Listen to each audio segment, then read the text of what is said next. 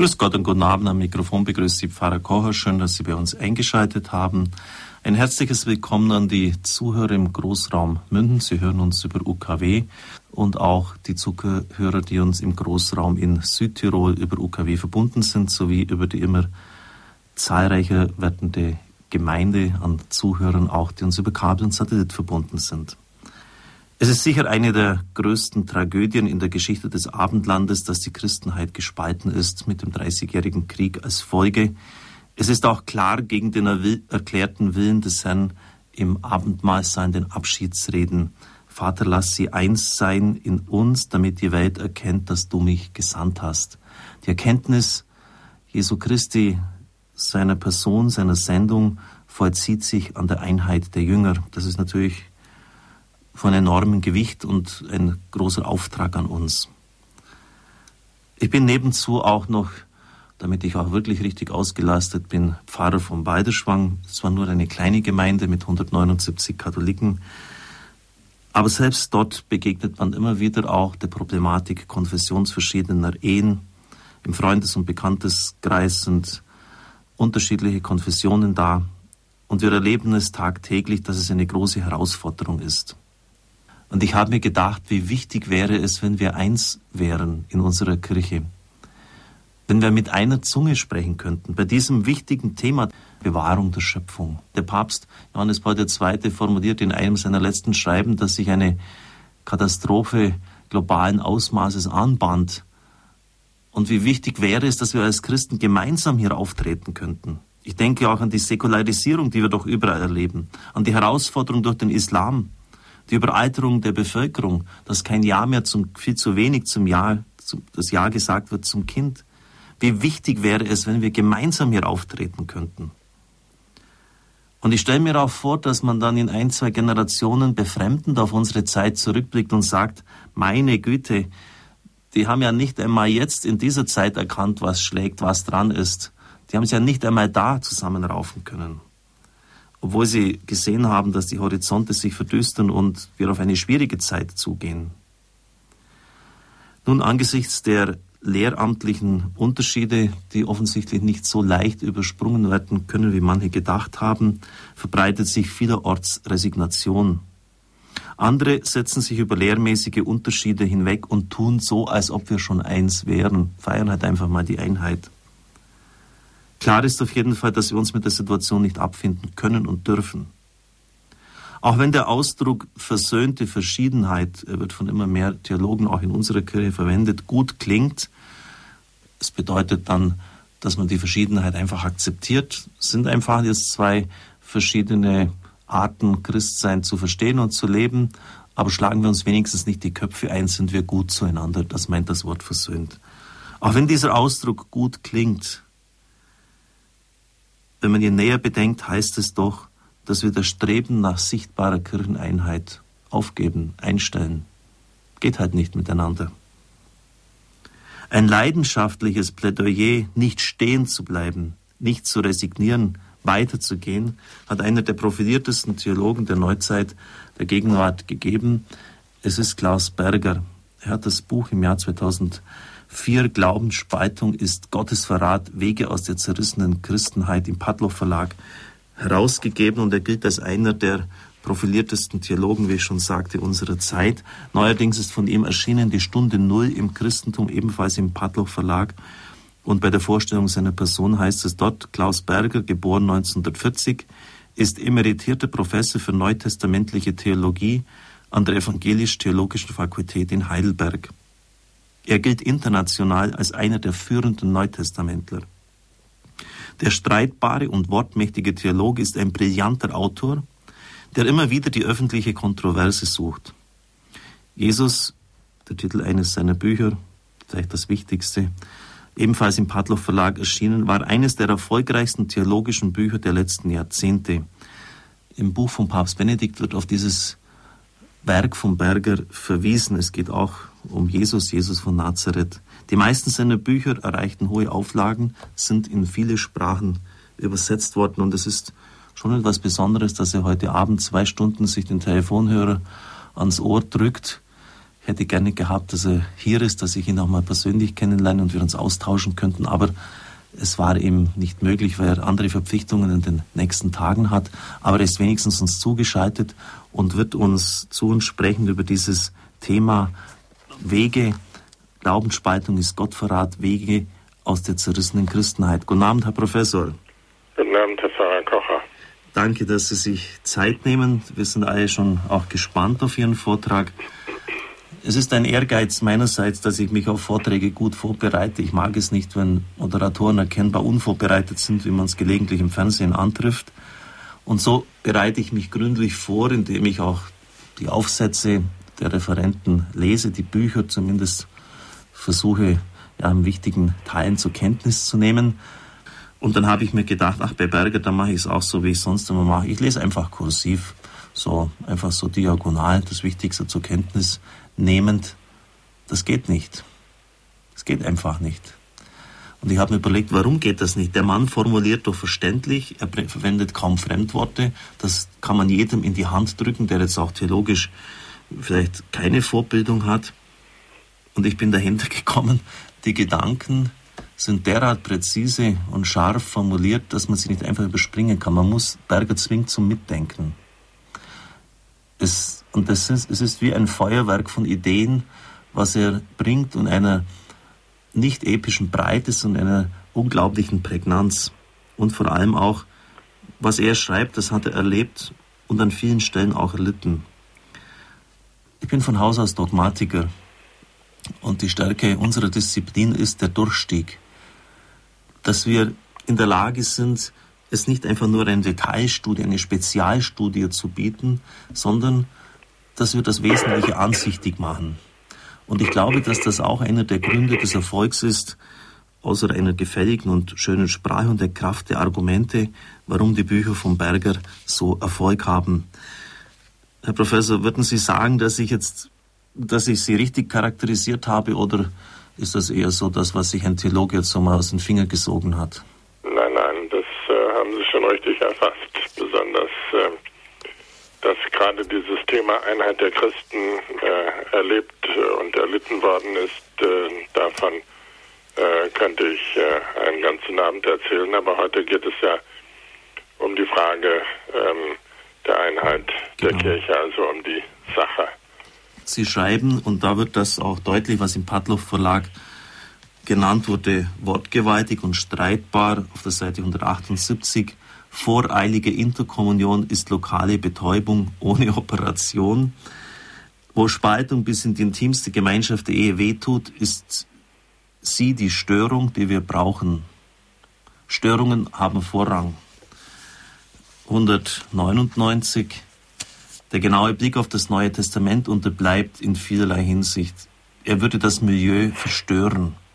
Den unverbindlichen Gutmenschen und Everybody's Darling Jesus den uns das 19. Jahrhundert bescherte, ein Klischee, das kaum aus den Köpfen zu bekommen ist, gibt es nicht. Im Abendmahl geht es vielmehr um den, um den ganzen Ernst der Begegnung mit dem Gott der Bibel. Wehe dem, der das ermäßigt. Ich wollte einfach, liebe Zuhörer, liebe Freunde unseres Radios, Ihnen schon ein bisschen auch diese Art zu formulieren von Professor Berger nahebringen. Es ist zumindest verständlich, dass Sie damit nicht nur Freunde haben. Herr Professor, wie waren denn die Reaktionen auf dieses Buch? Bevor es erschien, haben Kardinal Kasper und Wolfgang Huber, der Ratsvorsitzende der EKD, erklärt, es enthalte nur Polemik und äh, solle gar nicht angeschaut werden.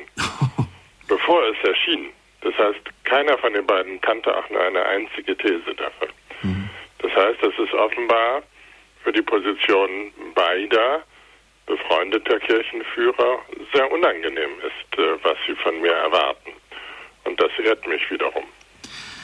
Was mir auffällt, das ist, dass Sie eben überhaupt keine Polemik äh, enthalten. Sie formulieren manchmal salopp, das haben wir jetzt auch hier gemerkt, aber eigentlich immer sachlich.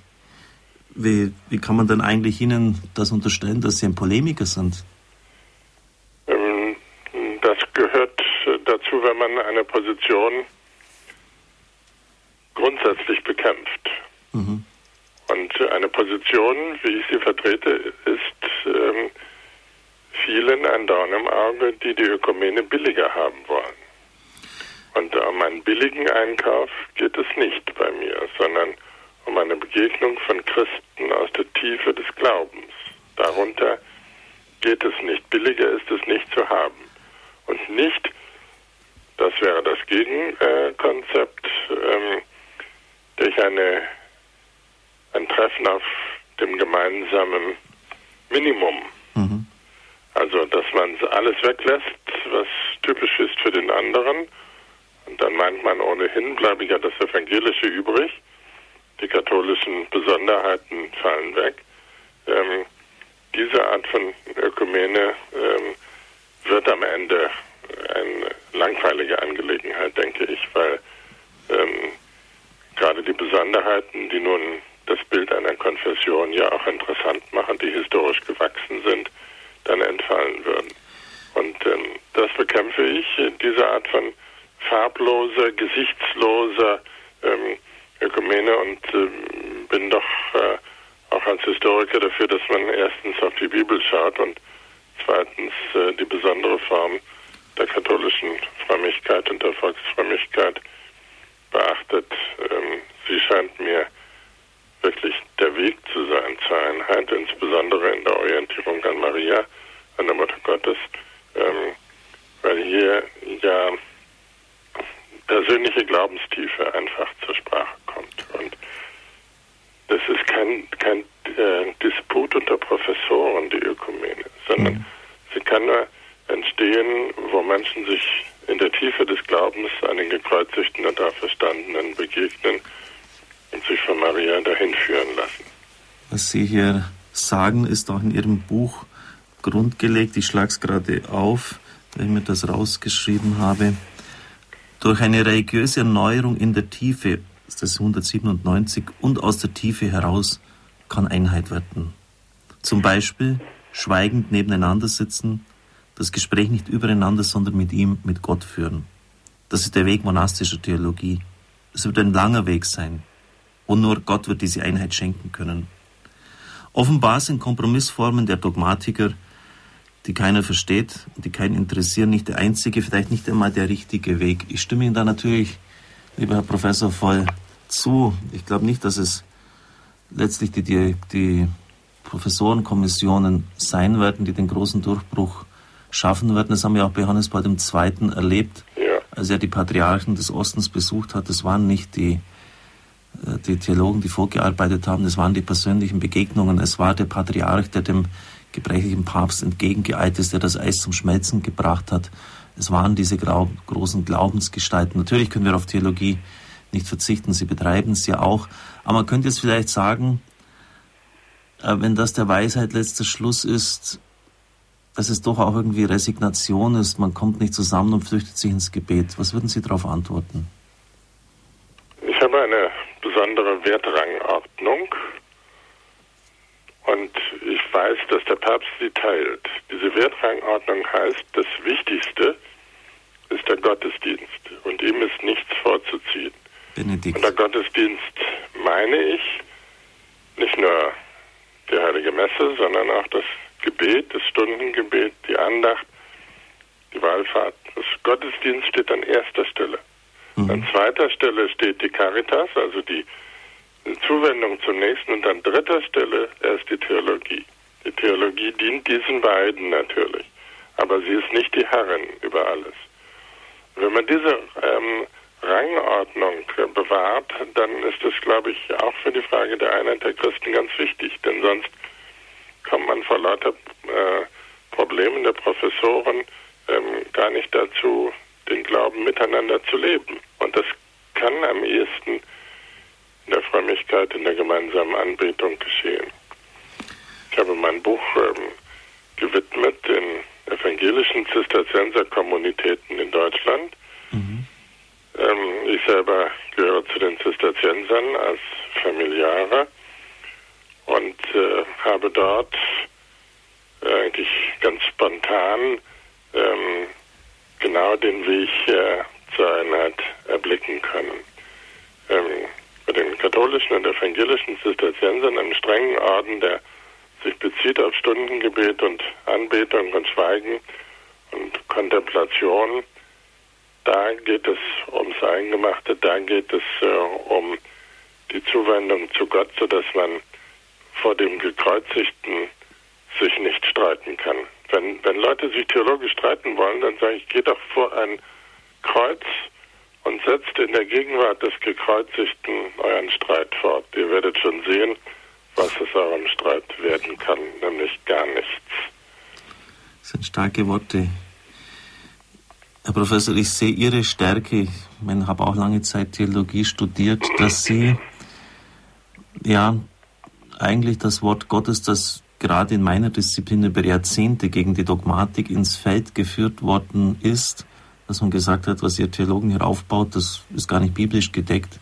Sie drehen den Spieß um, sie argumentieren absolut biblisch. Sie haben, relativ, sie haben überhaupt keine Anmerkung. Natürlich haben sie Zitate eingebaut, aber es ist auch ein ganz eigener bergischer Stil.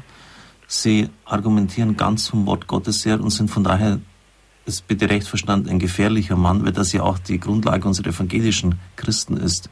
Zum Beispiel mit der Paulus-Kollekte, das ich habe zigmal die Stelle in Römer 15 und Galater 2 gelesen, aber erst in ihrem Buch ist mir das aufgegangen, dass Paulus ganz bewusst die Anerkennung seiner Heidenmission durch die Jerusalemer Urgemeinde sucht und dass die Kollekte ein ganz wichtiges Instrumentarium dafür ist. Das heißt, Paulus ist kein freischaffender Künstler. Paulus ja. äh, ordnet sich absolut ein in das gesamte Kirche und das sind Dinge, die stehen in der Bibel und ich sage mir, meine Güte, warum habe ich die so lange gelesen? Das habe ich gar nicht erkannt. Ich habe richtig mit Gewinn das Buch von Ihnen gelesen. Äh, also würden Sie, Sie würden vielleicht auch sagen, dass das ein Spezifikum vom Berger ist, dass er das Wort Gottes eigentlich, dass es ernst nimmt und dass es fruchtbar macht für den Dialog. Ja, und äh, dass man natürlich auch äh, die Stellen äh, entlarven muss, in denen die Bibel ideologisch gebraucht wird. Also mhm. indem man die Texte verdreht oder einfach vergisst. Mhm. Und das scheint mir das Gefährlichste zu sein. Und ich äh, zitiere natürlich besonders gerne die Texte, ähm, die den Leuten zeigen, dass sie doch noch nicht einmal mit der Bibel richtig umgehen können, weil äh, das wahrzunehmen wäre ja das Erste. Also wenn es um die Frage der Wahrheit geht, dann denke ich, ist, ist das wie ein Stuhl mit vier Beinen. Äh, der erste Stuhl, der, das erste Bein an diesem Stuhl wäre die Heilige Schrift, das zweite Bein wäre die kirchliche Überlieferung und die Konzilien und die Tradition und das dritte Bein wäre die praktische Verwendbarkeit äh, heute und äh, das vierte Bein ähm, wären die Folgen die eine bestimmte Auslegung hat. So denke ich, gehören diese vier Elemente zur Frage nach der Wahrheit und da sind wir alle Theologen dazu aufgerufen.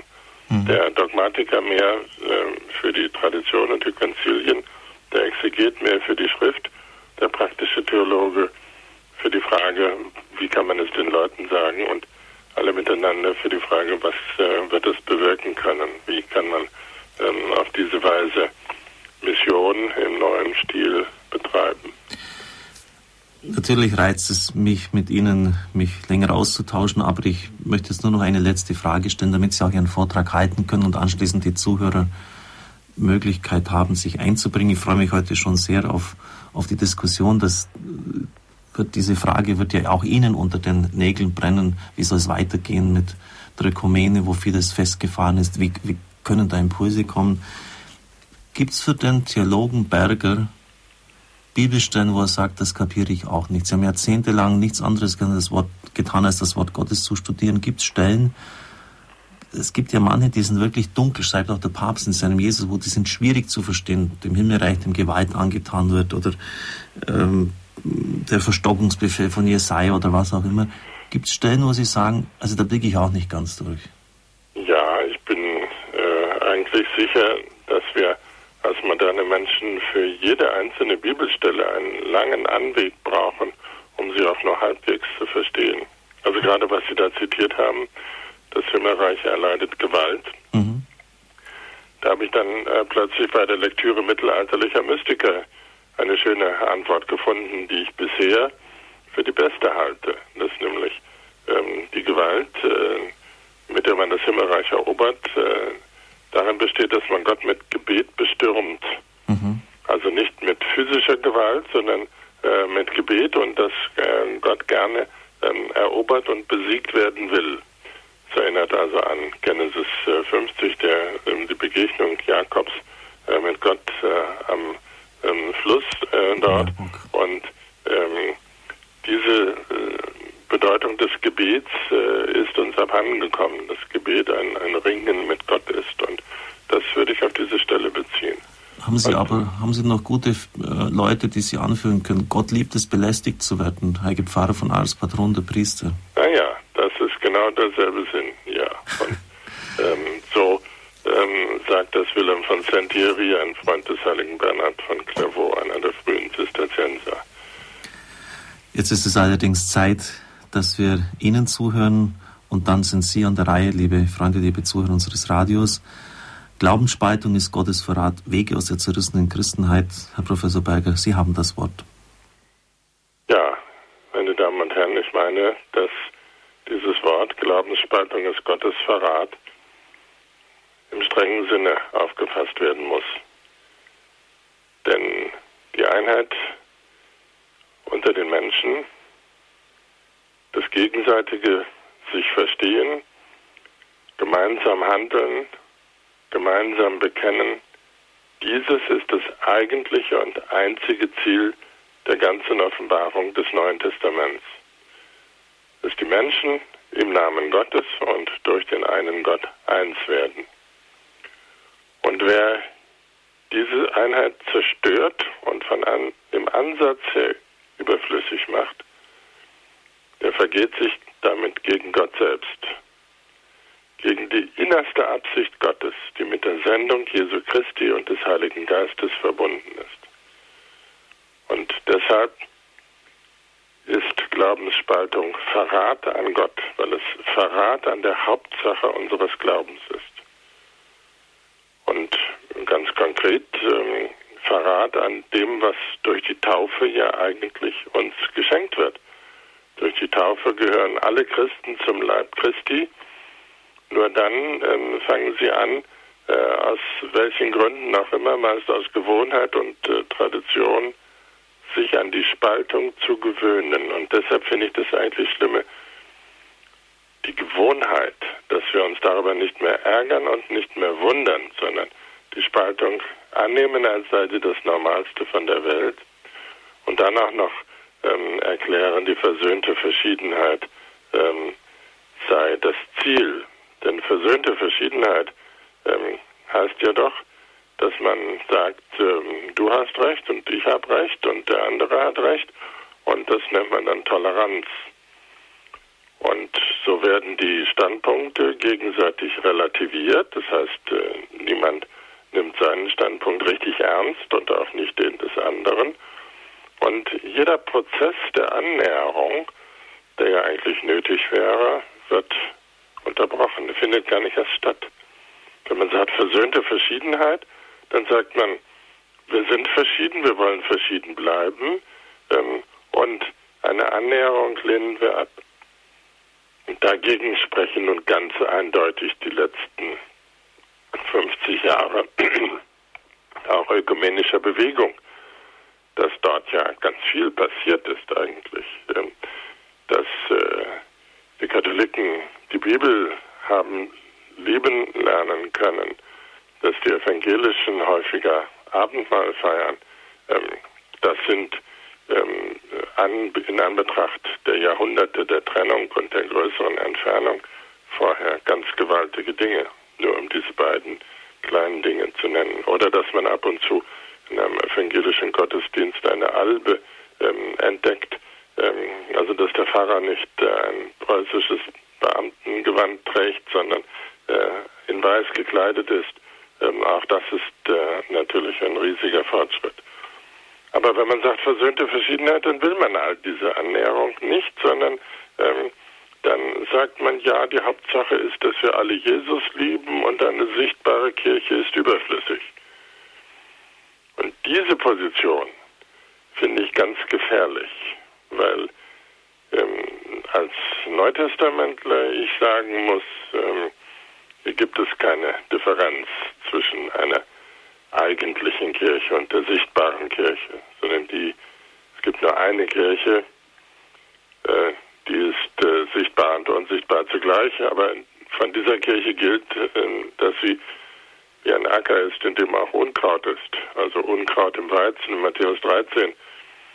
Da wird auch nicht eine geistliche Kirche unterschieden von der wirklichen, sondern wir haben keine bessere Kirche, keine andere Kirche als die, wie sie im Augenblick ist. Und wenn man trotzdem diese Kirche lieben kann, weil sie die Kirche der großen Heiligen ist, weil sie doch äh, mir etwas überliefert hat, nämlich die Taufe und äh, die Sakramente und die Bibel, ähm, dann äh, kann ich doch einen Zugang zu gewinnen, einen Zugang in Dankbarkeit ähm, zu dieser angeblich überflüssigen, sichtbaren Kirche. Ich meine also, dass ähm, hier im Verständnis der Kirche ganz wesentliche Vorfragen geklärt werden müssen für jede Frage nach der Einheit. Denn es gibt evangelische Theologen, die in der ganzen Bandbreite dessen, was da möglich ist, sagen, Jesus habe gar keine Kirche gewollt. Die Kirche selber sei so, wie sie bestehe, schon ein Verrat an Jesus. Wenn das so sein sollte, wenn Jesus gar keine Kirche gewollt haben sollte, dann ist es ja auch gar nicht schlimm, wenn die Katholiken sagen, evangelische Christen seien anders oder in anderem Sinne Kirche als die Katholiken dann wäre das überhaupt nicht schlimm, wenn Jesus das sowieso nicht gewollt hätte. Ähm, aber äh, nun scheint es mir doch, dass im Neuen Testament und auch in der Weise, wie das Neue Testament entstanden ist, die Kirche gar nicht sichtbar genug sein kann. Denn ähm, bei Jesus äh, ist es doch so, dass er zwölf Männer beruft. Wozu denn, wenn er allein wichtig ist. Nein, er beruft die zwölf Männer, weil wir eben nicht nur an einen Gott glauben, sondern an einen Gott und sein Volk. Das ist schon immer so in der biblischen Religion. Gott und sein Volk. Und dieses Gottesvolk wird erneuert durch die zwölf Apostel. Und die älteren Kirchen bei uns im Mittelalter äh, tragen die Kreuze rings um das Kirchenschiff herum, die Apostelkreuze, ähm, zur Erinnerung daran, wir sind auf dem Fundament der Apostel gebaut. Kirche ist im Sinne Jesu Kirche, Jesus hat die Kirche eingesetzt, nicht nur indem er Petrus zum Fels und zum Sprecher der Apostel gemacht hat, sondern indem er einen neuen Bund gestiftet hat. Beim letzten Abendmahl sagt er ja, ähm, Wer hier aus diesem Becher mein Blut trinkt, der gehört zum neuen Bund. Dies ist das neue Bundesblut. Der Vollzug dieses Trinkens bedeutet, ihr seid jetzt Bundesgenossen miteinander und mit mir und mit dem Vater im Himmel. Bund ist eine juristisch fixierbare Institution. Und da geht es nicht irgendwie darum, dass man Jesus liebt, sondern ähm, da ähm, geht es um Teilnehmen äh, an diesem Mahl oder nicht teilnehmen. Und darüber gibt es schon im Neuen Testament sehr konkrete Vorstellungen, wer daran teilnimmt und wer nicht. Dass man getauft sein muss, wenn man daran teilnehmen will. Und ähm, dass, wenn man aus der Gemeinde ausgeschlossen ist, äh, dann auch nicht mehr mit den anderen essen darf, wie Paulus sagt, und auch nicht mehr gemeinsam mal feiern darf dass man kein Abendmahl feiern darf, wenn man unter sich zerstritten ist, sondern den Streit erst belegen, erst ähm, klären muss, erst beseitigen muss, ähm, bevor man zum Mahl zusammenkommt.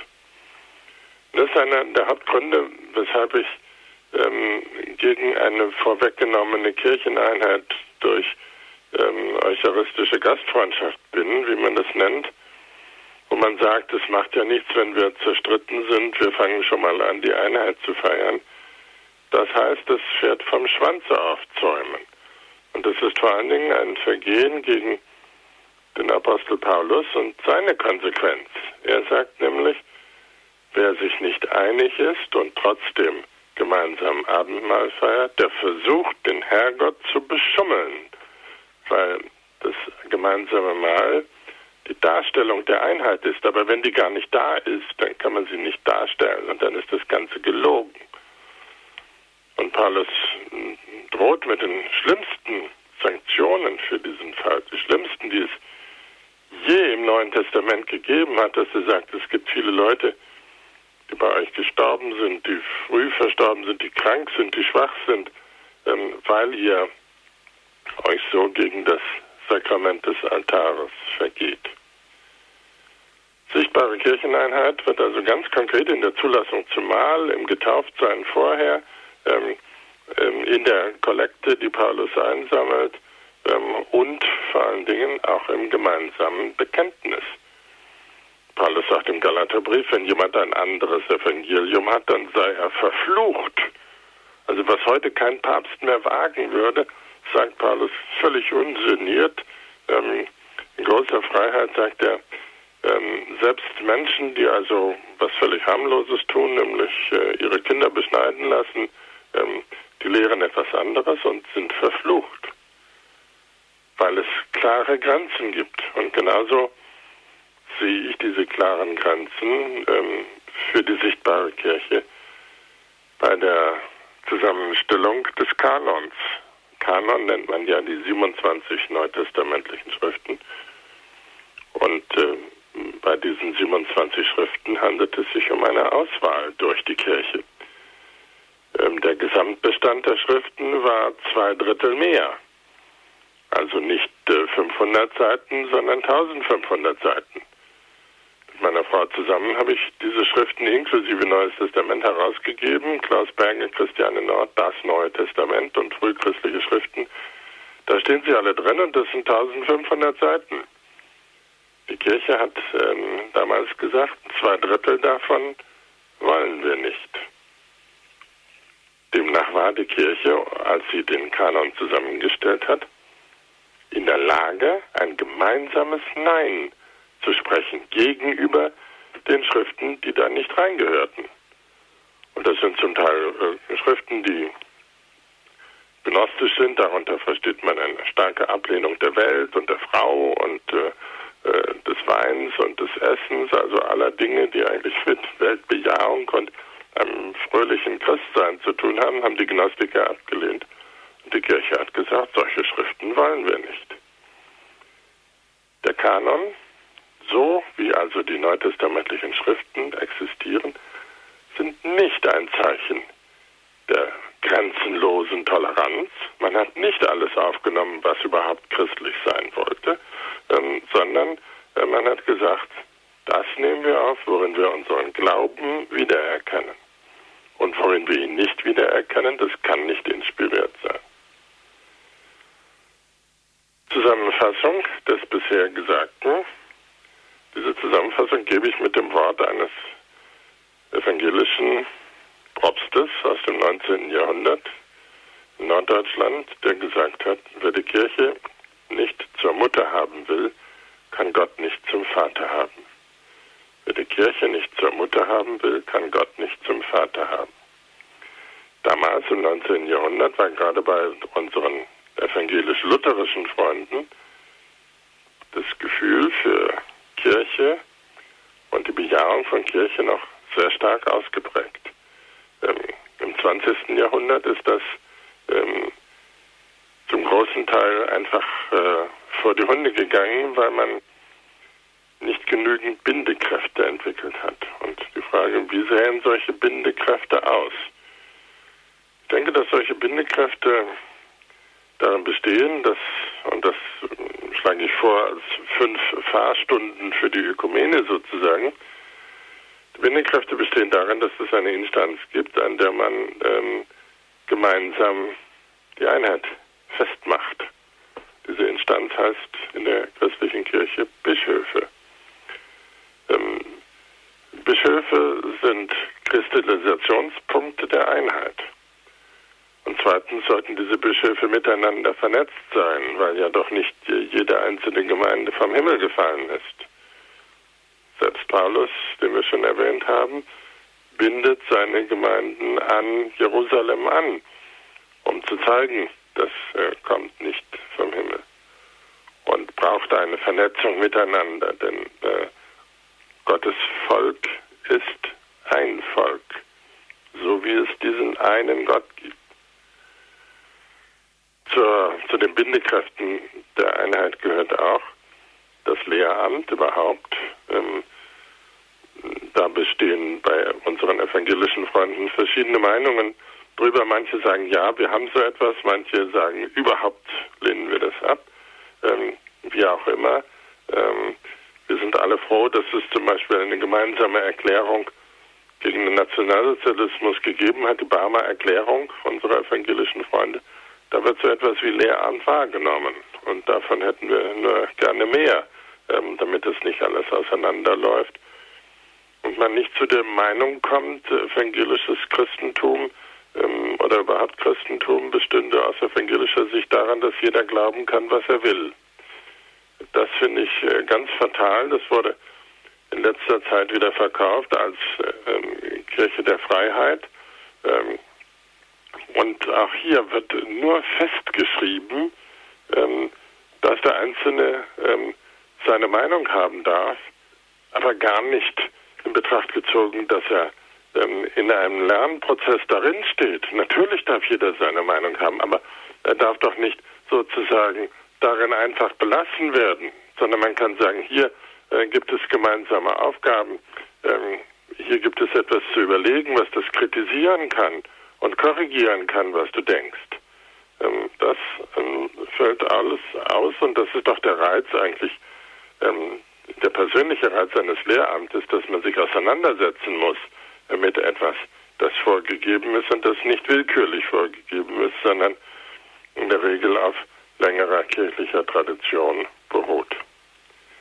Ich denke also, um das zusammenzufassen, ähm, Zeichen der Einheit, damit nicht alles auseinanderläuft, wären Bischöfe, Bischöfe, die miteinander versetzt sind, ein Lehramt, ähm, dann des Weiteren Zeichen, an denen der Glaube sichtbar erkennbar wird, wie zum Beispiel das Kreuzzeichen.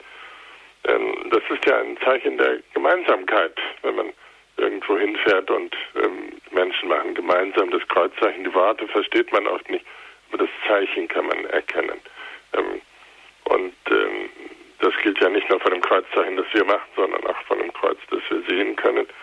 Und schließlich gehört äh, zu dieser Bemühung um Einheit, dass man ähm, doch den äh, Grundsatz, dass die Schrift sich selbst auslegt, dass man äh, diesen Grundsatz äh, in Frage stellt.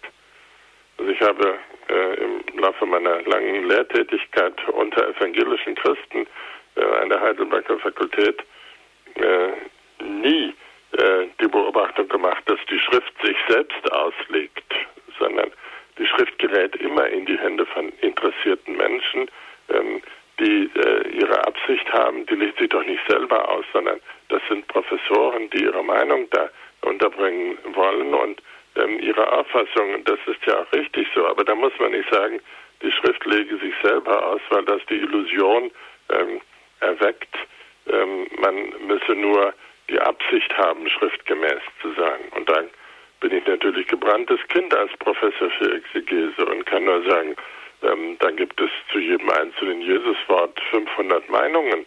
Und wenn man in die Jahrhunderte schaut, ähm, noch mehr. Ähm, was heißt denn, die Schrift legt sich selbst aus? Ähm, das ist doch eine reine Theorie. Und genauso, wenn man den Katholiken sagt, sie müssten schriftgemäßer werden, ähm, auch das ähm, ist ja fragwürdig, weil evangelische Christen zum Beispiel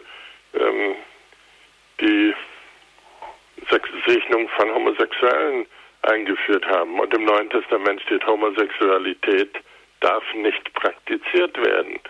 Ähm, oder dass man Scheidungsgottesdienste einführt, wo doch im Neuen Testament Jesus fünfmal sagt, dass er Scheidung nicht will. Und dann noch behauptet, man wäre die Kirche, die schriftgemäß ist. Wir sind uns alle, denke ich, darüber einig, dass es viele Dinge gibt, die wir praktizieren, die nicht in der Schrift stehen. Also dass ähm, die Glocken geläutet werden sollen, steht nicht in der Schrift und zwei Bischöfe stehen auch nicht in der Schrift.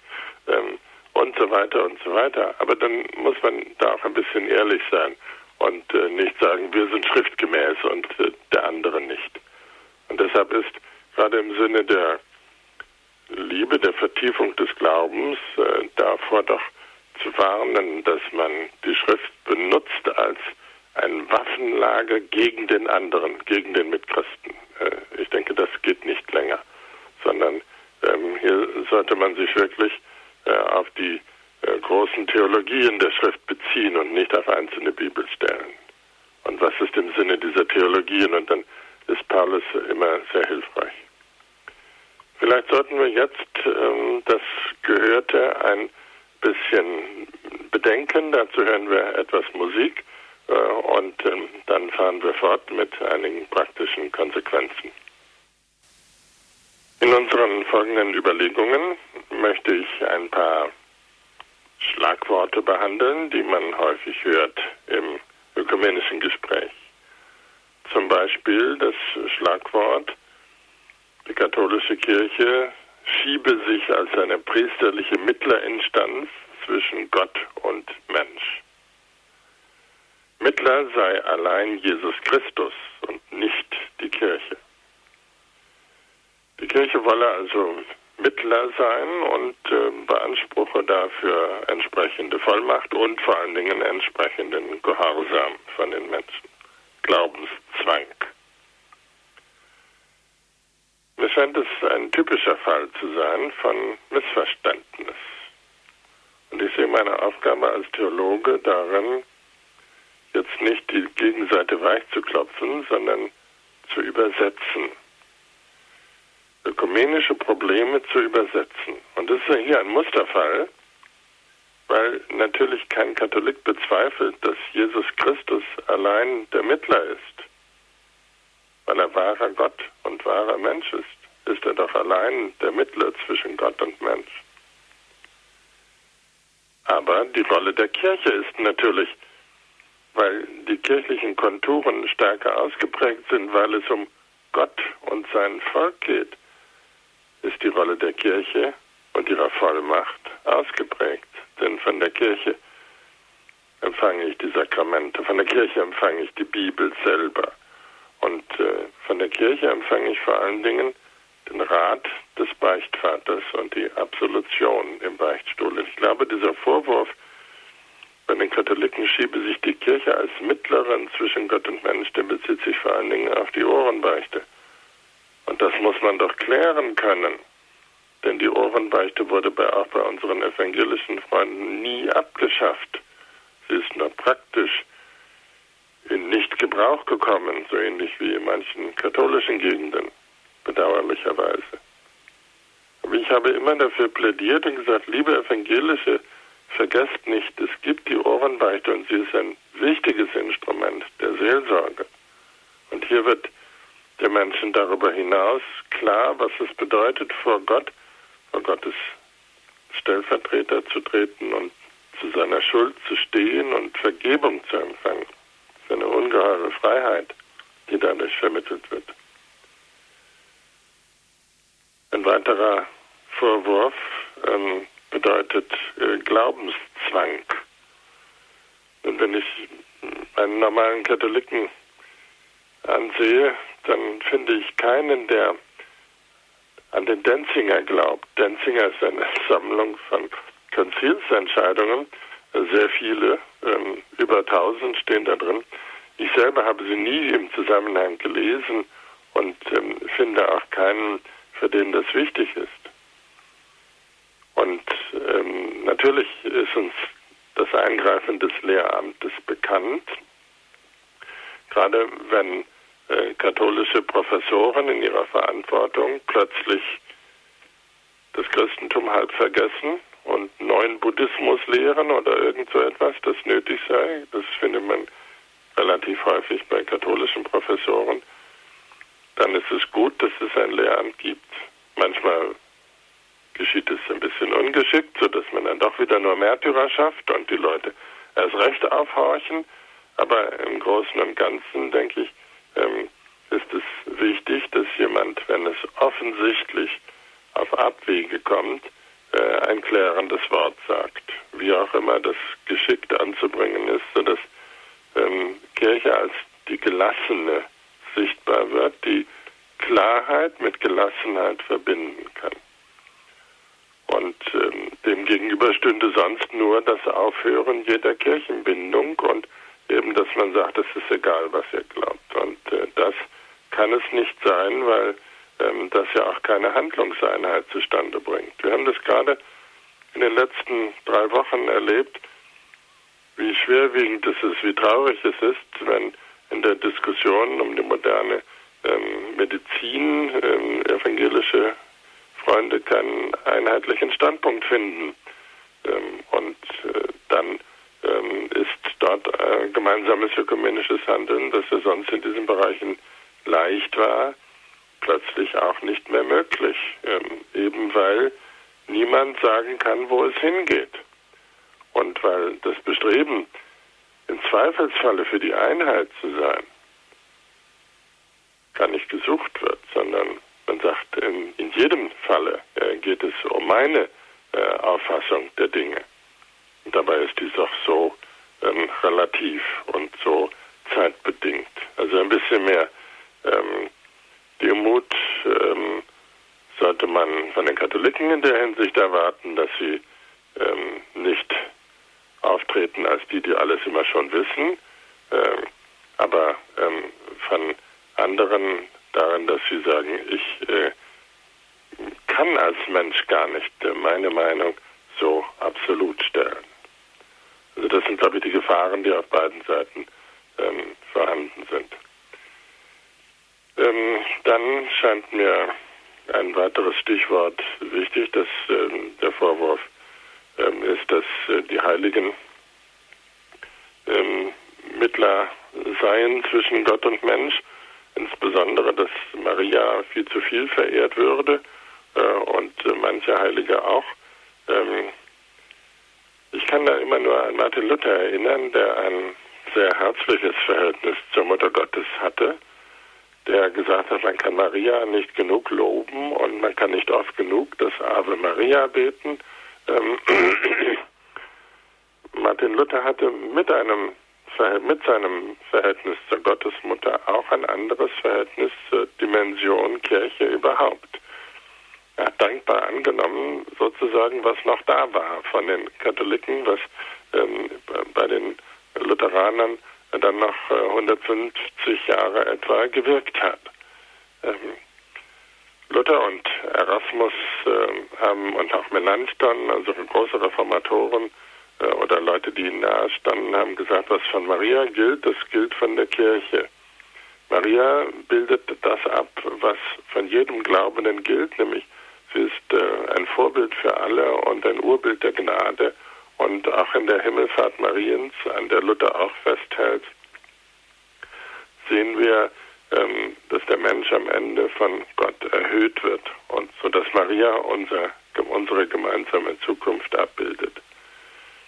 Wenn man das einmal gelesen hat bei den Reformatoren, dann merkt man, der eigentliche Streit, die eigentliche Entfremdung, die ist Jahrhunderte nach der Reformation entstanden in der Aufklärung. Ähm, Nämlich dort hat man ja auch erst ähm, bei den Lutheranern die katholische Messgewänder abgeschafft. Dort hat man erst die Beichtstühle abgeschafft äh, und dort auch den Weihrauch, der bis dahin ja zum großen Teil beibehalten worden war. Ähm, entstanden ist äh, ein Gereiztsein, ein gegenseitiges Gereiztsein und das Hauptproblem zwischen den Konfessionen scheint mir daher die Emotionalität zu sein, dass man ähm, aufgrund von Gefühlen, von Animositäten die Vorurteile am Leben erhält, dass man ähm, im Grunde genommen eine Mentalität entwickelt, die ganz stark von Affekten bestimmt ist, von Misstrauen, von Verdächtigungen, von Schablonen, die durch nichts zu korrigieren zu sein scheinen. Gerade vor zwei Jahren habe ich es wieder gehört, der Papst sei eben der Antichrist und Antichrist ist eine Inkarnation des Teufels geradezu. Wenn das wiederholt wird, dann äh, zeigen sich darin Ängste, aber nicht irgendeine Form von Vernünftigkeit oder auch von ernstzunehmender Theologie. Aber diese Ängste müssen wir, und darum müssen wir wissen, ähm, und man kann ja auch fragen, wie kann man Ängste beseitigen? Darüber wollte ich noch ein bisschen etwas sagen, wie man diese Ängste im Verhältnis zueinander beseitigen kann. Einmal, indem man übersetzt, das habe ich vorhin vorgeschlagen, indem man auslegt, was das richtige katholische Verständnis ist und ähm, ohne etwas abzuschwächen, doch ähm, das den Evangelischen nahe bringt, denn sie können es nicht kapieren. Manchmal geht es auch um einfache Wissensfragen, dass zum Beispiel unbefleckte Empfängnis Mariens, das was wir Katholiken am 8. Dezember feiern, dass das nichts zu tun hat ähm, damit, dass Jesus durch den Heiligen Geist und ohne biologische Mitwirkung des Heiligen Josef entstanden ist sondern das etwas ganz anderes bedeutet. An dem, an der unbefleckten Empfängnis hält übrigens auch Luther natürlich fest, sein ganzes Leben lang. Aber das schlichte Wissen fehlt oft und äh, auch das äh, Interesse. In der letzten Nummer der evangelischen Zeitschrift Chris Mohn ähm, wird eine Belehrung gegeben von einem evangelischen ähm, Pfarrer über den Engel des Herrn. Wenn Sie das mal gelesen haben, es ist katastrophal. Der weiß nicht, dass das Wort Engel des Herrn ähm, aus dem Gebet stammt. Der Engel des Herrn brachte Maria die Botschaft und sie empfing vom Heiligen Geiste, ähm, sondern ähm, meint, es ginge also um Engel, die Gutes oder Böses bringen können. Äh, und in diesem angeblichen Mittagsgebet, das natürlich auch morgens und abends gebetet wird, das weiß er nicht, ähm, da ähm, käme also auch das Ave Maria vor und äh, deshalb sei das nicht evangelisch. Ähm, Ave Maria steht im Neuen Testament ja, und deshalb empfiehlt es ja auch ähm, Luther.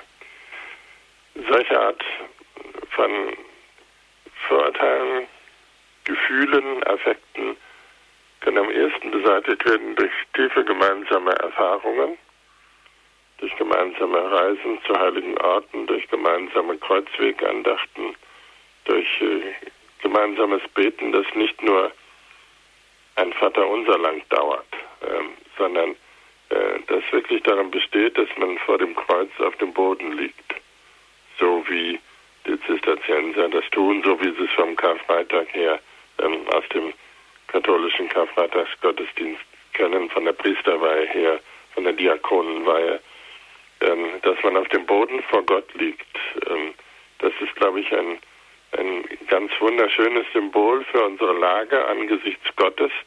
Und das wäre auch eine angemessene Haltung, gemeinsam ähm, Gott zu bitten. Denn ähm, immer wieder zeigt sich, dass Kirchenspaltung mit Hybris zusammenhängt. Mit menschlichem Hochmut. Ähm, und ich habe ja vor zwei Jahren einmal den Vorschlag gemacht, ähm, die neutestamentliche Mahnung aufzunehmen Einheit dadurch herzustellen, dass man sich einander unterwirft. Der Papst hat nicht dagegen protestiert, aber äh, die, durch die evangelische Kirche ging ein Aufschrei in Deutschland. Was? Wir sollen uns unterwerfen?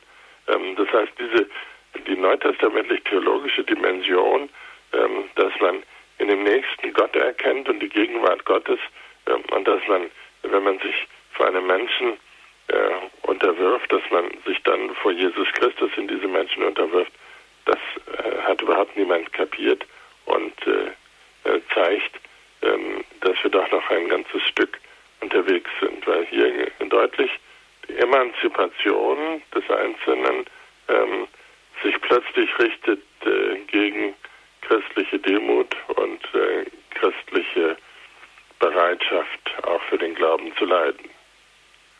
Ich danke Professor Berger, staune schon, dass er in der Lage ist, in der vorgegebenen Zeit in großer Prägnanz das, was er in seinem Buch Glaubensspaltung ist Gottesverrat niedergelegt hat. Vor allem vom Letzteren können wir ein Lied singen. Radio Horeb hat in München UKW-Sendezeit erhalten. Wir haben den Löwenanteil bekommen und unsere evangelischen Geschwister haben von 16 bis 17 Uhr eine Stunde Sendezeit. Wir haben ihnen die Möglichkeit gegeben, umsonst die gesamte technische Infrastruktur von Radio Horeb zu nutzen. Und wir haben auch miteinander Lobpreis gemacht in unserer Hauskapelle. Und dann ging es darum, ganz kurz einmal, und das knüpft jetzt an das letzte an und was Professor Berg gesagt hat und schließt es vielleicht auch gewissermaßen ab. Es ging darum, eine Stunde Sendezeit zu verschieben und die wären dann mit ihrer Sendezeit an den Rosenkranz herangekommen. Um Gottes Willen alles, Pfarrer Kocher. Wir, wir schätzen Sie, wir mögen Sie, aber nicht eine evangelische Sendezeit in der Nähe des Rosenkranzes. Bitte nicht. Und dann habe ich mal dargelegt, wie ich Rosenkranz bete, was dort abgeht in der Meditation, wie man Rosenkranz richtig betet, dass es absolut christozentrisches Gebet ist. Und ich weiß, wie dann die Münder offen waren und ein großes Erstaunen war. Die hatten damals sogar ausgemacht, es kam nicht zustande, dass ich das auch evangelischen Geschwistern noch vermitteln kann. Also das einfach noch zu diesem, was Professor Berger am Schluss gesagt hat, diese hohe Emotionalität, Aggressivität, auch Ablehnung, vielleicht auch beiderseits, die da ist, die, diese gewisse Gereiztheit auf den anderen hin und wo man schon gar nicht mehr richtig hinhört. Unbefleckt Empfängnis habe ich dutzende Mal erlebt, dass da weder in den eigenen geschweige denn in den evangelischen Reihen das richtig verstanden wird, manchmal sogar bei Bischöfen. Frau Urban aus Österreich, Sie sind die erste. Grüß Gott. Grüß Gott. Äh, ich rufe aus Österreich an. Jawohl. Hochverehrter Herr Professor, ich habe von Ihnen das Jesusbuch mit großer Freude gelesen. Muss natürlich sagen, wahrscheinlich als Laie habe ich es nicht ganz verstanden, aber ich bewundere es sehr. Ich habe jetzt nur eine Frage an Sie. Wenn wir von Spaltungen sprechen, wäre es doch nicht besser, von Abspaltung zu sprechen? Man hat ja früher immer von der Rückkehrökumene gesprochen. Denn die Kirche, glaube ich, die hat sich ja nie gespalten. Ist ja immer die Unam Sanctam Catholicam Apostolicam Ecclesiam im Glaubensbekenntnis. Das sind Abspaltungen, aber nicht Spaltungen. Denn die Kirche ist ja unverändert, unverletzt. Das ist auch die Lehre der Tradition immer gewesen.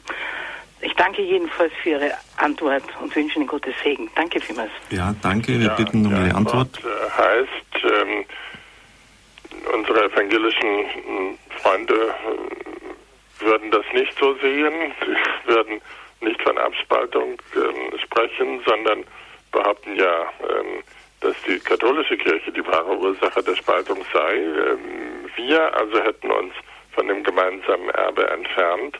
Ähm, und äh, um den Vorwurf der Abspaltung nun weder dem Protestanten noch den Katholiken anzulasten, sollte man schon an dieser Stelle sagen, es ist Spaltung da, wie auch immer sie des Näheren zu beurteilen ist. Danke für diese Antwort. Schwester Alverna aus Regensburg, Sie sind die Nächste. Guten Abend. Guten Abend. Ja, bei mir hängt das nur auf dieser Seite, nachdem wir alle vier Wochen ähm, zweimal Gottesdienst haben, evangelischen vorher und hernach katholische. Und deswegen äh, grenzt sich das meiste, wenn manche evangelische noch da bleiben im katholischen Gottesdienst, dann geht es doch hauptsächlich um die Eucharistie, um den ähm, äh, Kommunionempfang. Und es heißt vom Pastor immer wieder, wir haben denselben Jesus auch in der Eucharistie, wenn, ja, wir glauben natürlich nur im Augenblick des Empfangens. Wiederum ist es in katholischer, von katholischer Sicht aus. Doch äh, wir empfangen auch den Leib des Herrn in erster Linie als ja, als die größte Gabe an uns Menschen. Danke, äh, wir wissen aber auch, dass es nicht äh, von Dauer ist. Es ist nur bis die, äh, bis die Hostie äh, zer, äh, zer, zerlegt ist, dann ist ja der Empfang von der Eucharistie praktisch dann ähm, sozusagen aufgebraucht. Danke, Schwester Alverna. Ich bitte um Verständnis, weil ich sehe, dass unglaublich viele Zuhörer auf Sendung ja. gehen wollen. Die Professor Antwort, Berger. Die Antwort lautet, die evangelischen Freunde meinen tatsächlich, ähm, die reale Gegenwart Jesu Christi ähm, dauere so lange wie der Gottesdienst äh, ist. Ähm, und danach äh, sagen wichtige Reformatoren schon, könne man den Rest Brot an die Hühner verfüttern. Also die Frage ist, ähm, was ist mit dem Brot, das übrig bleibt? Und wir Katholiken heben das auf als Leib Christi im, im Tabernakel und äh, evangelische, ähm, manche Christen heben das auch inzwischen auf in einem Tabernakel. Bei evangelischen Christen gibt es mittlerweile alles, ähm, auch dieses. Ähm, aber die meisten sagen, es ist nichts wert. Und äh, die Gegenfrage wäre doch, ob man äh, den, dem Glauben des Einzelnen ähm, so viel subjektive Macht zumuten darf, dass er über die Gegenwart Christi befindet oder nicht. Ist es nicht äh, doch eine sehr, ähm, ein sehr leistungsbezogener Glaube, dass er sozusagen die, die Gegenwart Gottes leistet ähm, unter den Gestalten ähm, von Brot und Wein? Ist das nicht zu viel verlangt vom Glauben? Der ist doch gerade nach evangelischem Verständnis keine Leistung, sondern ein reines Geschenk. Und wieso zieht sich Gott zurück, wenn also der aktuelle Gottesdienst nicht da ist. Die beste Antwort war immer, dass auch evangelische Christen die Krankenkommunion kennen und dass in der Krankenkommunion ja etwas aus dem Gottesdienst herausgetragen wird in ein äh, Gebäude oder in einen Zusammenhang, in dem nicht Gottesdienst ist und natürlich auch in der Krankenkommunion äh, ein Stück äh, dieser gottesdienstlichen Präsenz Jesu gegeben ist. Danke für diese klare Antwort. Das sind ganz entscheidende Fragen. Spaltung, Abspaltung, Eucharistie. Ich freue mich wirklich über die Qualität dieser Fragen. Eine Bitte nur, damit ich als Moderator nicht immer dann so eingreifen muss. Es wollen heute unglaublich viele auf Sendung gehen. Ich habe ein optisches Telefon vor mir und sehe jedes Mal, wenn es aufblinkt. Äh, deshalb die Bitte, dass Sie nach Möglichkeit die Fragen prägnant und kurz stellen, damit wir auch die Antworten, auf die es uns heute Abend hier ankommt, entgegennehmen können. Aus Edemissen ist Herr Schrödke auf Sendung. Grüß Gott. Ja, grüß Gott und guten Abend, Herr Professor Berger. Danke für Ihren Vortrag. Ähm, das wollte ich gern bestätigen. So habe ich es hier erlebt. Ähm, tatsächlich auch Ihr Schlussresümee, ähm, dass es im Dienst erst, im, im Opfer, in der Bereitschaft der Hingabe die Ökumene möglich ist oder die Gemeinschaft. Ich möchte es nicht zu sehr ausweiten. Es ist nur so, nach diversen Ärgernissen in der katholischen Kirche wurden mir angetragen, Dienst in der evangelischen Kirche. Und so kam ich dann da zu einer Annäherung, Verständnis und habe im vielen gemerkt, dass es im, selbst das Wissen des, im Evangelium sehr dürftig ist. Selbst bei Lektoren in katholischen und in evangelischen Kreisen. Ähm, was meine Frage jetzt ist, ganz aktuell, eine äh, das Kirchenvorsteherin bei, nach einer Beerdigung sagte mir, so ganz sicher ist sie sich auch nicht, was danach kommt. Da hätte sie noch ihre Probleme mit dem, mit dem Sterben und mit dem Tod. Was sag ich dann da als Katholik, eine evangelische Frau, die also auch so ein bisschen Abstand genommen hat vom, vom Bibellesen? Ja, es gibt äh, natürlich keine wissenschaftliche Sicherheit. Ähm, die kann man in den Dingen der Liebe und des Glaubens in diesen beiden Bereichen nicht ähm, erlangen. Nicht? Man ist sich eines Menschen nie total sicher, weil man ja nicht drin steckt, wie man hier in Baden zu sagen pflegt. Da stecke ich nicht drin und so ist es äh, beim Glauben auch. Ähm, man kann sich nur festhalten an der äh, Gewissheit Jesu, der ja weiß, äh, nach seinem seiner Kreuzigung wird Gott ihn auferwecken und an der Auferweckung Jesu selber. Das ähm, ist, Auferweckung ist ein Bild dafür, dass wenn wir ähm, gestorben sind, ähm, Jesus auf uns wartet, uns in die Arme schließt und sagt, auf dich ähm, habe ich gewartet und wie schön, dass du da bist. Das ist also ein Element der Verbindung mit Jesus Christus und nicht irgendwie ein weiter existieren in einem Jenseits, sondern sehr persönlich gedacht, äh, als eine Weggemeinschaft, die äh, Jesus treu hält. Und auf diese Treue können wir uns verlassen. Als nächstes ist Frau Brehm aus Baden-Württemberg auf Sendung. Grüß Gott, Frau Brehm. Professor Berger, äh, letzte Woche habe ich mich mit dem Abschiedsgebet des Herrn beschäftigt und da kommt einmal, ich habe die Einheitsübersetzung, Jesu Fürbitte für die Jünger. Also bewahre sie in deinem Namen, den du mir gegeben hast, damit sie eins sind wie wir. Und dann kommt als nächstes Jesu Fürbitte für alle Glaubenden. Aber ich bitte nicht nur für diese hier, äh, sondern auch für alle, die du durch Ihr Wort an mich glauben. Und jetzt wollte ich gern fragen, ob Sie mir da Antwort geben können, warum Jesus hier für äh, zweierlei Bitten ausgesprochen hat. Ja, weil äh, nach dem Johannesevangelium es einmal um die präsenten Jünger geht, also die Jünger in der Gemeinschaft Jesu, mit denen Jesus zusammen ist. Äh, und dann wird hier ausdrücklich äh, gedacht an uns, an wir, an uns, die wir ähm, durch das Zeugnis äh, der Jünger Jesu glauben. Also Jesus unterscheidet seine Zeitgenossen von denen, die spätere Christen sind. Das ist doch gut verständlich. Frau Brehm, ist Ihre Frage beantwortet? Ja, vielen Dank. Gut. wiederhören. Ja, wiederhören. Das war eine Detailfrage zu Johannes 17 Abschiedsreden des Herrn. Eine Hörerin aus Nördlingen ist die nächste. Guten Abend. Ja, guten Abend. Äh, ich möchte bloß ein kurzes Zeugnis geben. Also ich bin evangelisch und ich bete seit Jahren mit einer katholischen Schwester. Und wir haben nie gefragt zwischen katholisch und evangelisch. Äh, wir sind in Christus verbunden und äh, Jesus sagt, wo zwei oder drei in meinem Namen versammelt sind, da bin ich mitten unter ihnen. Und ja, ich bin sehr dankbar für diese Verbindung, wo ich mit dieser katholischen Schwester habe. Ja, das ist schön und gut und äh, hat meine volle Zustimmung. Ja, okay. Danke, danke für dieses Zeugnis. Danke auch. Wiederhören. Wiederhören. Gerade Nördlingen ist ja auch in der Geschichte der Ökumene wichtig. Ich durfte dort Diakon sein und habe das dann auch selber ja, erlebt, auch mit der Ökumene, wie es vor Ort ausschaut. Die Zuhörerin hat aus Nördlingen angerufen. Frau Dietrich, aus Bad Staffelstein sind Sie ja. uns verbunden. Grüß Gott. Ja, grüß Gott, Herr Pfarrer Dr. Kocher. Grüß Gott, Herr Professor. Ich danke Ihnen für Ihre deutlichen Worte. Vor kurzem war ein evangelischer Pastor auf Sendung und er sagte, jetzt von mir frei übersetzt, zehn Bischöfe, elf Meinungen. Und dann kam mir später der Gedanke, wer ist denn der Ansprechpartner dann? Ja, der Ansprechpartner der Meinungen.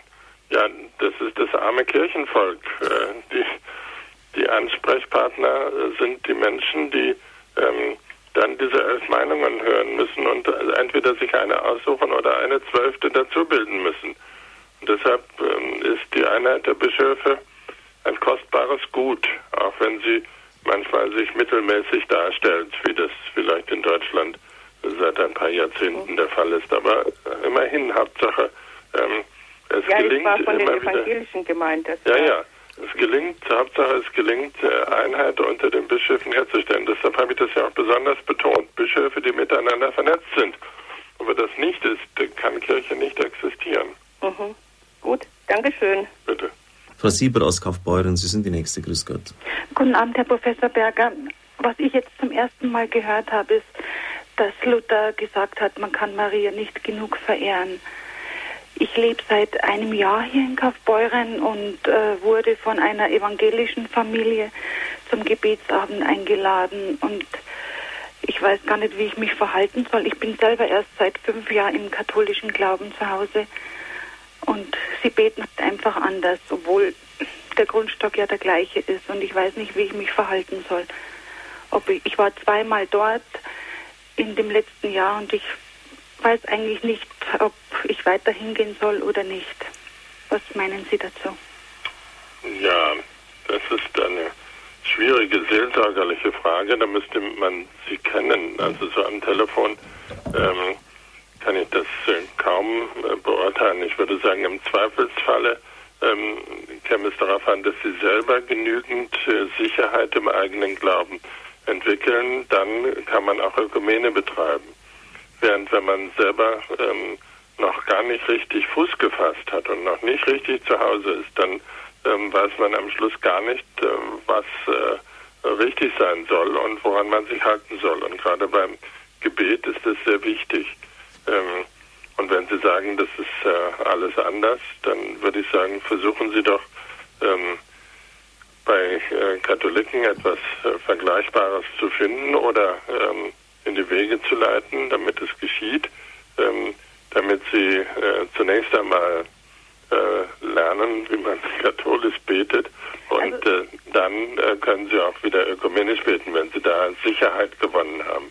Also ist es nicht verkehrt, ich bin jetzt 100% katholisch, aber es ist nicht verkehrt, äh, dahin zu gehen, grundsätzlich. Also grundsätzlich ist eine Frage, wie sicher man im eigenen Glauben ist. Das gilt für alle anderen Formen von Ökumene genauso. Ähm, und wenn man sich äh, doch noch nicht richtig zu Hause fühlt und äh, noch schwankt und noch zweifelt, das kann ich gut verstehen, ähm, dann sollte man es lieber lassen, weil man am Ende überhaupt nicht mehr weiß, wo vorne und hinten ist. Mhm. Also es ist um, ihre, um ihren eigenen Seelenfrieden mehr zu tun und äh, daran, dass sie nicht zerrissen werden und nicht zerstückelt werden und dass sie äh, genügend Souveränität gewinnen im eigenen Glauben, um das andere auch nicht mehr als so mhm. fremd zu empfinden. Ja, danke für diese, ich möchte sagen, gerade so. Dank, Herr Professor Berger. Bitte sehr, für diese seelsorgliche Ratstellung, die Sie gegeben haben. Ist, wenn man den Magnificat, also den Kommentar von Martin Luther zum Lobgesang der Gottesmutter Maria liest, meint man einen stockkatholischen Theologen ja. vor sich zu haben. Also es ist wirklich unglaublich, welche Sätze da über Maria fallen, wie das jetzt eben von Ihnen angesprochen worden ist.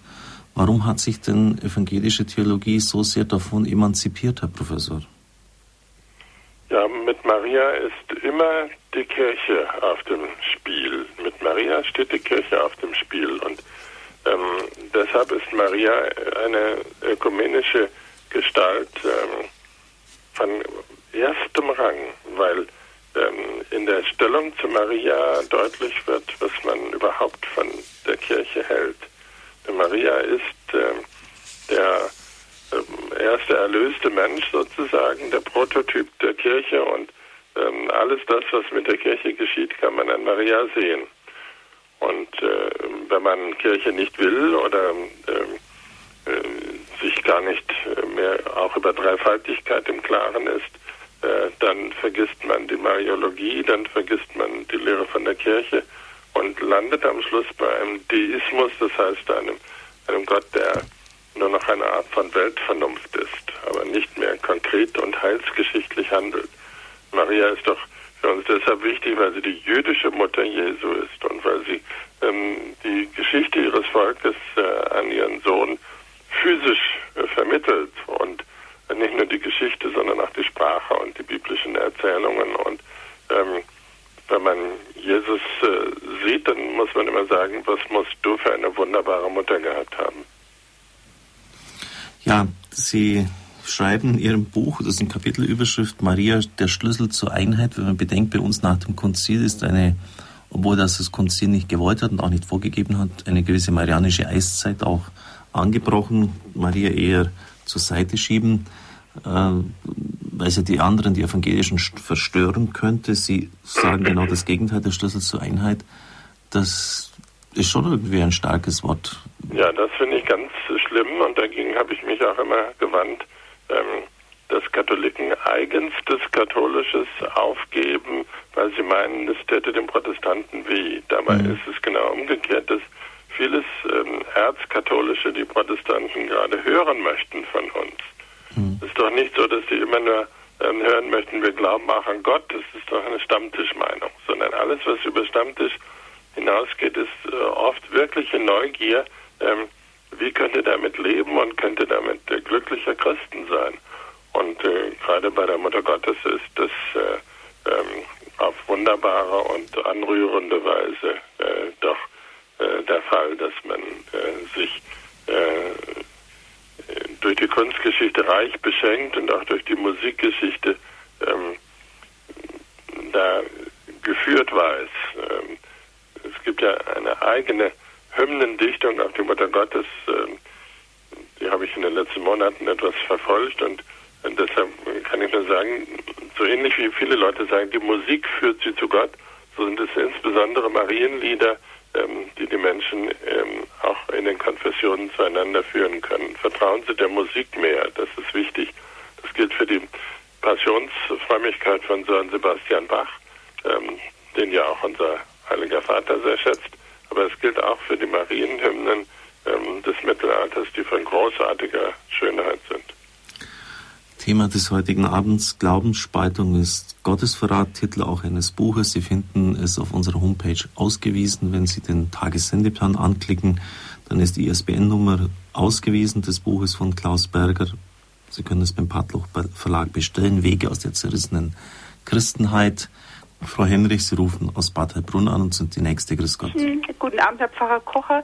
Vielen Dank für diesen sehr guten Vortrag, Herr Professor Berger, und auch das, was Sie zuletzt ausgeführt haben. Ich glaube, dass auch die Erscheinungen, die uns die Mutter Gottes äh, gibt, also Gott schickt ja seine Mutter in Medjugorje oder auch in Amsterdam, sehr viel auch zur Einheit beitragen werden.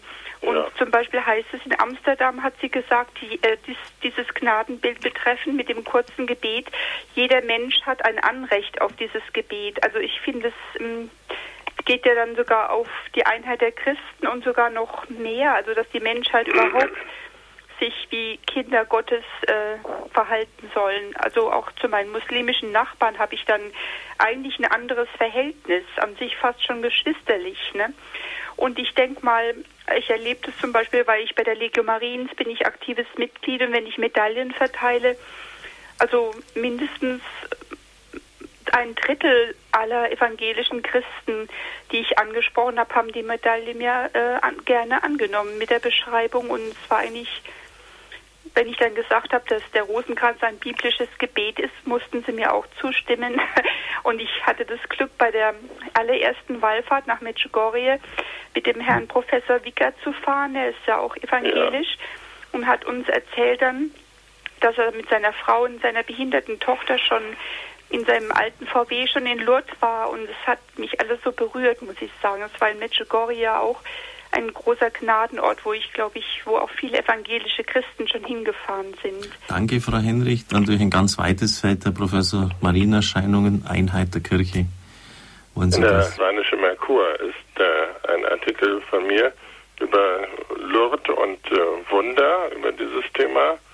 Und ähm, übrigens bin ich nicht evangelisch, sondern katholisch. Und ich bin aber vor zwei Jahren in Medjugorje gewesen, kenne also mhm. den Wallfahrtsort und habe dort für 600 Priester aus allen Nationen Vorträge gehalten über das Neue Testament. Also auch, wir durften übrigens auch den leitenden medizinischen Direktor kennenlernen in Lourdes, der die, für die Untersuchung der Wunder zuständig ist. Er hat gesagt, 7000 Wunder, die wissenschaftlich nicht erklärbar sind, haben sie an die Bischöfe weitergegeben. 68, nicht einmal ein Prozent unter 1% ist davon anerkannt worden. Stellt sich ja, ja. natürlich auch die Frage, ob da nicht, das hat mich geärgert, sage ich ganz offen. Denn warum müssen wir so eine rationalistische Skepsis, wenn sogar Wissenschaftler, wo am Schluss 300 Ärzte ja, dabei ja, sind? das habe ich in meinem Artikel im Rheinischen Merkur genauso gesagt. Haben Sie genauso gesagt? Ja, okay. äh, ich habe gesagt, das wäre ein Rationalismus und eine Wissenschaftsgläubigkeit, die man ähm, sonst von der Kirche nicht kennt. Aber hier wird sie ganz rigoros durchgeführt. Und eigentlich äh, finde ich es schade. Und ich möchte selber in der Originalfassung meines Beitrages stand drin, ich möchte nicht in einer solchen Kommission sitzen und dann bei einem Wunder sagen, dass hier der liebe Gott garantiert seine Finger nicht im Spiel hätte. denn das kann ich nicht behaupten. Wer bin ich denn? Eigentlich schmälert man die, wenn, wenn das wirkliche Wunder sind und, und das, ähm, das ist ja, wenn, wenn einer, wenn Leute, die Multiple Sklerose habe, von einer Sekunde auf die andere ja. geheilt werden, wenn, wenn Krebs im Endstadium geheilt wird, ja, meine Güte, wenn man dann immer noch hier rumdebattiert und, und Gott, ja, ja. Gott nicht die Ehre gibt, das tut schon irgendwie weh. Also ich habe mich sehr geärgert, als ich das erfahren habe. Wir konnten direkt mit dem Direktor persönlich sprechen. Alle Leitungen sind voll aus Neuen Dettelsau, Murnau und Bingen. Weiter geht's, Frau Schulz, Sie sind die nächste, Grüß Gott. Äh, guten Abend. Äh, Herr Professor, herzlichen Dank für den wunderbaren Vortrag. Ich bin katholisch und äh, wohne hier in Neuendettelsau und äh, also die, diese Aussage vom Papst, dass die Kirche, dass die evangelische Kirche keine Kirche ist, hat große Aufruhr äh, hervorgebracht und ich muss ehrlich sagen, ich bin hilflos, äh, weil ich verstehe, dass die Christen darunter leiden, wenn sie, wenn sie äh, in, in ihrer äh, Tradition groß geworden sind und, und es wird nicht als Kirche gesehen. Ähm, ich bedanke mich herzlich. Und ja, dazu möchte ich noch, doch noch etwas sagen. Ähm, viele Evangelische meinen, dass ihnen damit das Christsein abgesprochen wird. Das ist nicht so. Ähm, sondern evangelische Christen haben ein anderes Verständnis von Kirche als katholische Christen. Das muss man doch anerkennen. Und äh, in der Verlautbarung äh, steht es nicht anders, als dass ähm, in unserem Sinne, in unserem katholischen Sinne, evangelische Christen ähm, äh, diese Attribute von Kirche nicht haben. Es gibt von evangelischen äh, großen Theologen solche entsprechenden Urteile über die Katholiken. Ada von Harnack äh, um die Jahrhundert, letzte Jahrhundertwende ähm, hat gesagt, ähm, in dem Sinne, wie, wie wir evangelische, evangelischen Christen Kirche sind, kann man das von den Katholiken nicht behaupten. Also das ist die Wahrnehmung, dass wir ein unterschiedliches Verständnis von Kirche haben.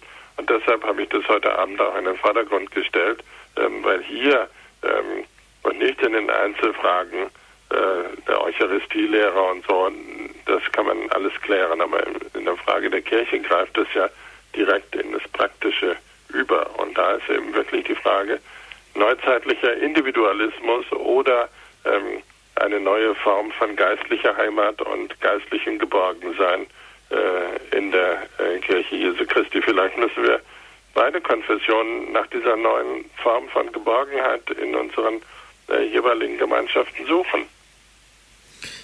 Danke für diese Antwort auf diese schwierige Frage. Eine Hörerin aus Murnau ist der nächste, die nächste. Grüß Gott. Ja, grüß Gott. Ich möchte ganz herzlich mich bedanken beim Professor Berger. Ihre Worte und Ihr Vortrag hat mir sehr gut getan. Ich muss dazu sagen, ich bin konvertit und bekomme durch meine Familie diese Spaltung ganz hautnah und ganz schmerzlich immer wieder mit. Und ähm, ich finde es sehr tragisch, dass Sie, wie Sie am Anfang erzählt haben, von Bischöfen so a priori äh, angefeindet werden. Und jetzt muss ich mich allerdings an den Pfarrer Kocher wenden. Ich wollte Ihnen eigentlich schon lange mal einen Brief schreiben mit der Idee, ähm, ob man nicht mal eine Sendereihe machen könnte, ähm, in dem Sinne, so wie es eigentlich der Vortrag vom Professor Berger war, einfach mit gängigen Vorurteilen und Missverständnissen aufzuräumen. Das könnte zum Beispiel so nach dem Motto sein, ähm, was sie schon immer über den katholischen Glauben wissen wollten und dann wirklich mal in der ganzen Sendereihe, ich halte das für so notwendig, äh, dass das wirklich mal ähm, damit aufgeräumt wird, dass die Leute informiert werden und das vielleicht auch in diesen Zeiten, wenn München eben, wenn da die Einschaltquoten da sind, also das wäre mir ein ganz, ganz großes Anliegen. Ja, das ist, danke, dass Sie das äh, an mich weitergeben. Ähm, wir versuchen es im Grundkurs, das ist immer am Freitag um 14 Uhr, Grundkurs des Glaubens, der Apostel Paulus vom Verfolger zum, zum, zum Nachfolger, hätte ich bald falsch vorgelesen, und wo dann auch sehr grundsätzlich Themen behandelt werden, immer am Freitag um 14 Uhr. Wir werden wieder Kurs 0 anbieten, Samstag 16.30 Uhr, wahrscheinlich im Märzprogramm oder im April.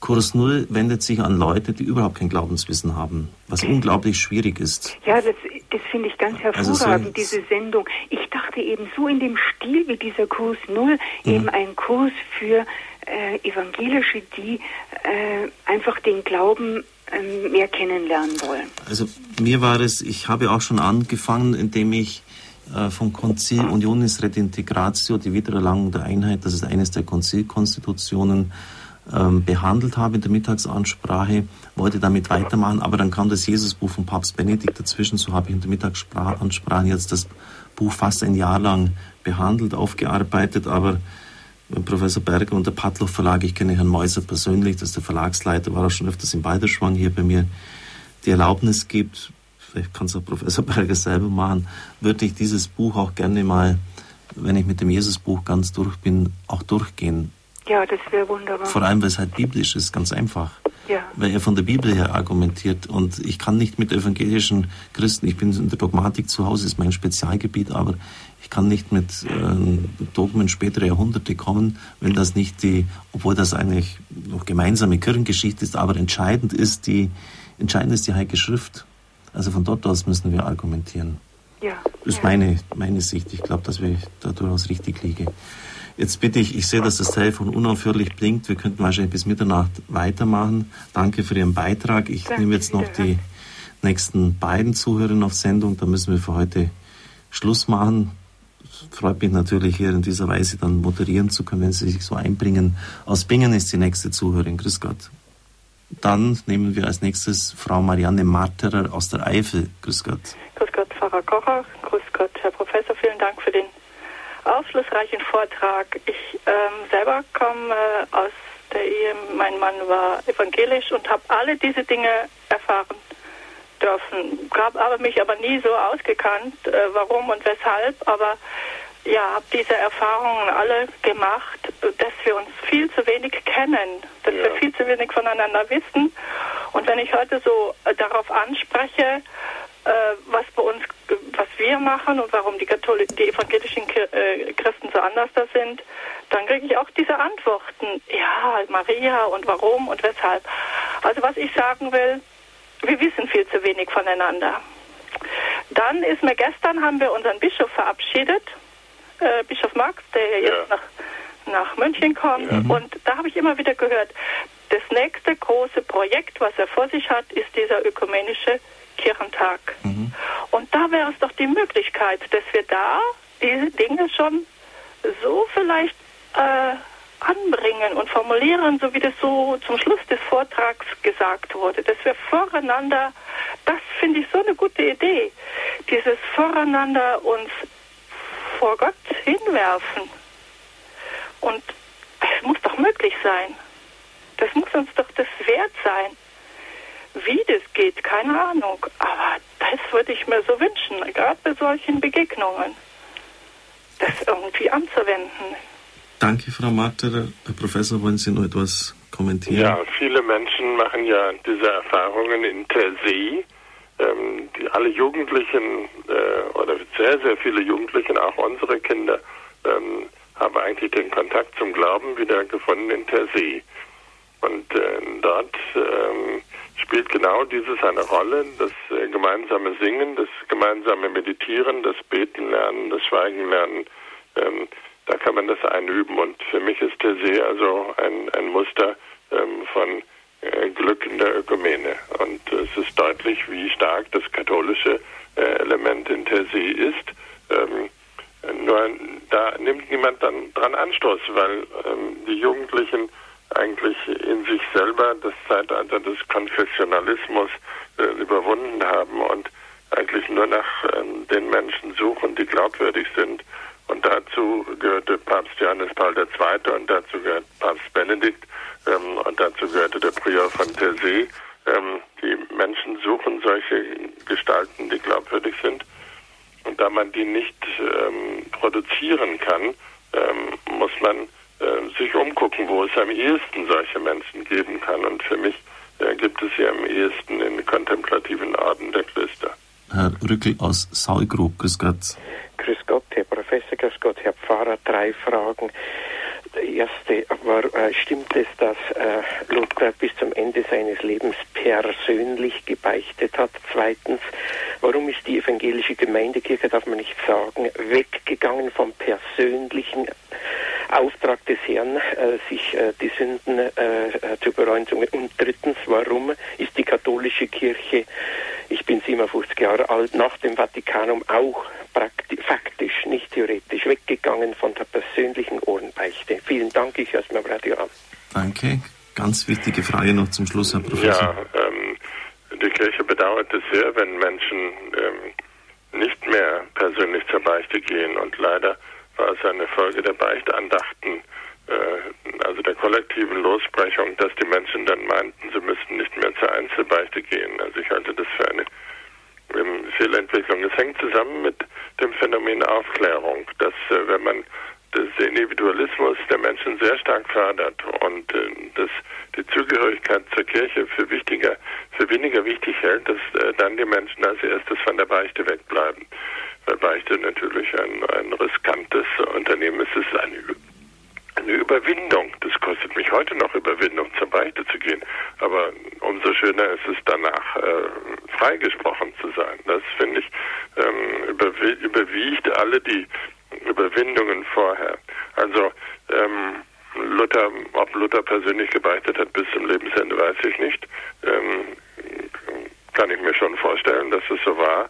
Ähm, bei evangelischen Christen wurde die Beichte auch nie abgeschafft, aber man kann dort sehen, in der Zeit der Aufklärung, also Ende 18. Jahrhundert, da ähm, werden keine Beichtstühle mehr gebaut in evangelischen Kirchen. Bis dahin sehr wohl, ab da nicht mehr. Das hängt also zusammen mit ähm, dem Gefühl der Mündigkeit des Laien, dass man meint, man brauchte die Pfarrer nicht mehr und man brauchte insbesondere äh, nicht mehr äh, einem Menschen seine Sünden zu bekennen.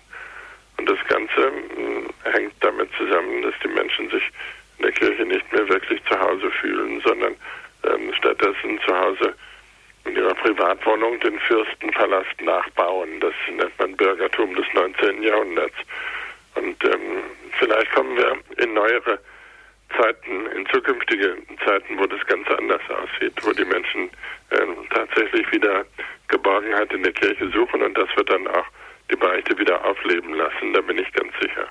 Ja, danke für diese Antwort. Vielleicht darf ich etwas ergänzen. Die Beichte möchte ich nicht missen. Sie hat mir viel Trost und Geborgenheit geschenkt. Martin Luther hat nach meinem Wissensstand, wenn ich jetzt noch die Vorlesungen recht erinnere, die ich in Theologie hatte, bis an sein Lebensende gebeichtet. Also ihm war dieses, war diese Einrichtung ganz wichtig. Übrigens auch andere große Theologen, Bonhoeffer, den ich unglaublich schätze, hat versucht, im evangelischen Raum die Beichte wieder zur Geltung zu bringen. Herr Professor Berger, es hat eigentlich kaum ein Thema gegeben, das nicht angeschnitten worden ist. Spaltung, Abspaltung, Eucharistie, Auferstehung, Johannes 17, Maria, äh, die Unterschiedlichkeit 10 oder 11 äh, Meinungen, äh, Frage nach dem Lehramt, Marienerscheinungen, also wo zwei oder drei versammelt sind. Ich freue mich sehr über die Sendung, über Ihre kompetenten Antworten, dass Sie uns heute den Abend geschenkt haben. Ich glaube, es war nicht umsonst. Herr Professor, wir haben die Sendezeit ein bisschen überschritten. Danke, dass Sie heute hier waren. Also ich darf mich von Ihnen verabschieden und so wie ausgemacht, Herr Professor, zum Schluss noch ein, bitte ich um ein Gebet von Ihnen. Wir haben heute ja gehört, dass Einheit der Kirche mit Einheit der Christenheit mit dem Zustand der Kirche zusammenhängt. Und ich habe hier in, einem Mittelalter, in einer mittelalterlichen Handschrift ein Gebet gefunden, das noch nie ins Deutsche übersetzt worden ist, das ich aber sehr schön fand und äh, das ein Gebet für die Kirche ist. Darum geht es ja. Mhm. Wir bitten dich, Herr, für deine Kirche.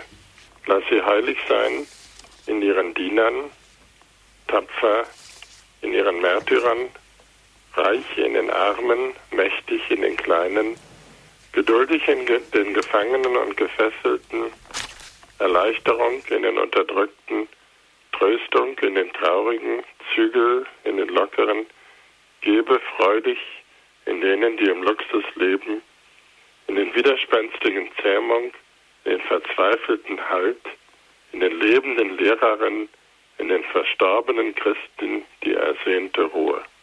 Amen.